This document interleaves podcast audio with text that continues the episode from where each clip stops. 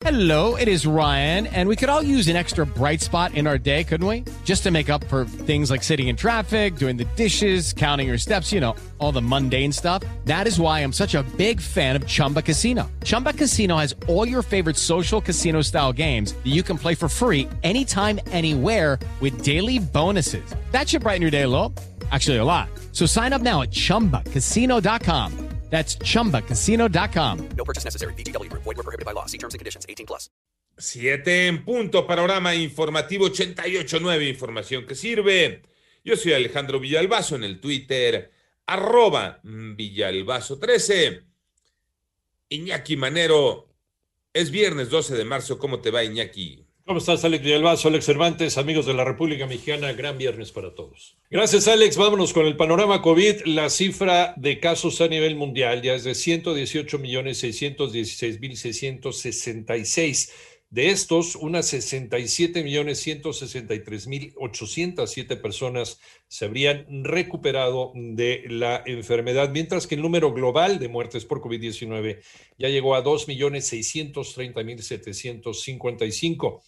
A partir del primero de mayo, cualquier ciudadano arriba de 18 años se podrá vacunar en los Estados Unidos contra COVID-19 sin restricciones. Eso lo anunció el presidente de los Estados Unidos, Joe Biden.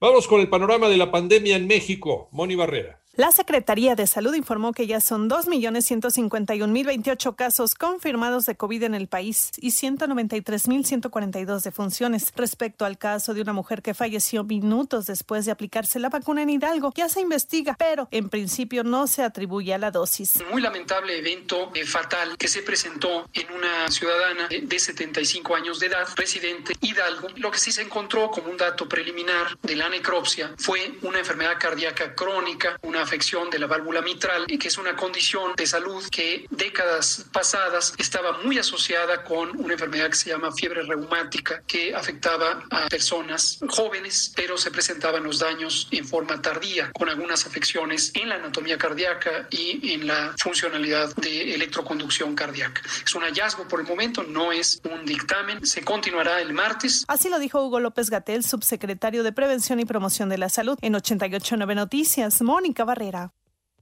Recuerda que en nuestra página en 889noticias.mx encuentras más sobre este y otros temas de tu interés. Siete cuerpos en el panorama nacional fueron hallados en fosas clandestinas del municipio de Alvarado, en Veracruz. Con esto suman 24 personas localizadas en lo que va del año en eh, un predio de la comunidad de Arbolillo. En tanto, cuatro elementos de la Policía Estatal de Zacatecas fueron asesinados luego de ser atacados con armas de alto poder y granadas en el municipio de Villa de Cos. Y un juez federal vinculó a proceso penal al actual subsecretario de la Contraloría del Gobierno de Alfredo del Mazo en el Estado de México por su probable responsabilidad en la sustracción y desaparición del expediente que la Secretaría de la Función Pública integró el sexenio pasado por el caso conocido como la Casa Blanca. Y la informalidad sigue siendo el destino económico para millones de mexicanos. Toño Aranda. Uno de los mayores retos que sigue teniendo México en el aspecto económico y social es integrar a la formalidad a cerca de 34 millones de personas que trabajan en la informalidad y que no tienen acceso a prestaciones ni seguridad laboral, expresó Carlos Salazar Lomelín, presidente del Consejo Coordinador Empresarial. Parece que se nos olvida que hay 34 millones de personas en la informalidad, que no tienen muchos de ellos ni acceso a ninguna prestación, ni a ninguna protección, ni a ninguna ley, ni a ninguna norma y que definitivamente deberían ser parte de nuestra orientación y de nuestra preocupación prioritaria. Quizás este sea el principal problema económico y social de nuestro país. Carlos Salazar, presidente del Consejo Coordinador Empresarial, indicó durante su participación en el foro Encuentro del Mundo del Trabajo que México es calificado como uno de los países con una mala situación de empleo. Durante el tiempo que ha durado la pandemia por COVID-19, el país ha perdido 647 mil empleos formales. Para 88.9 Noticias, Antonio Aranda.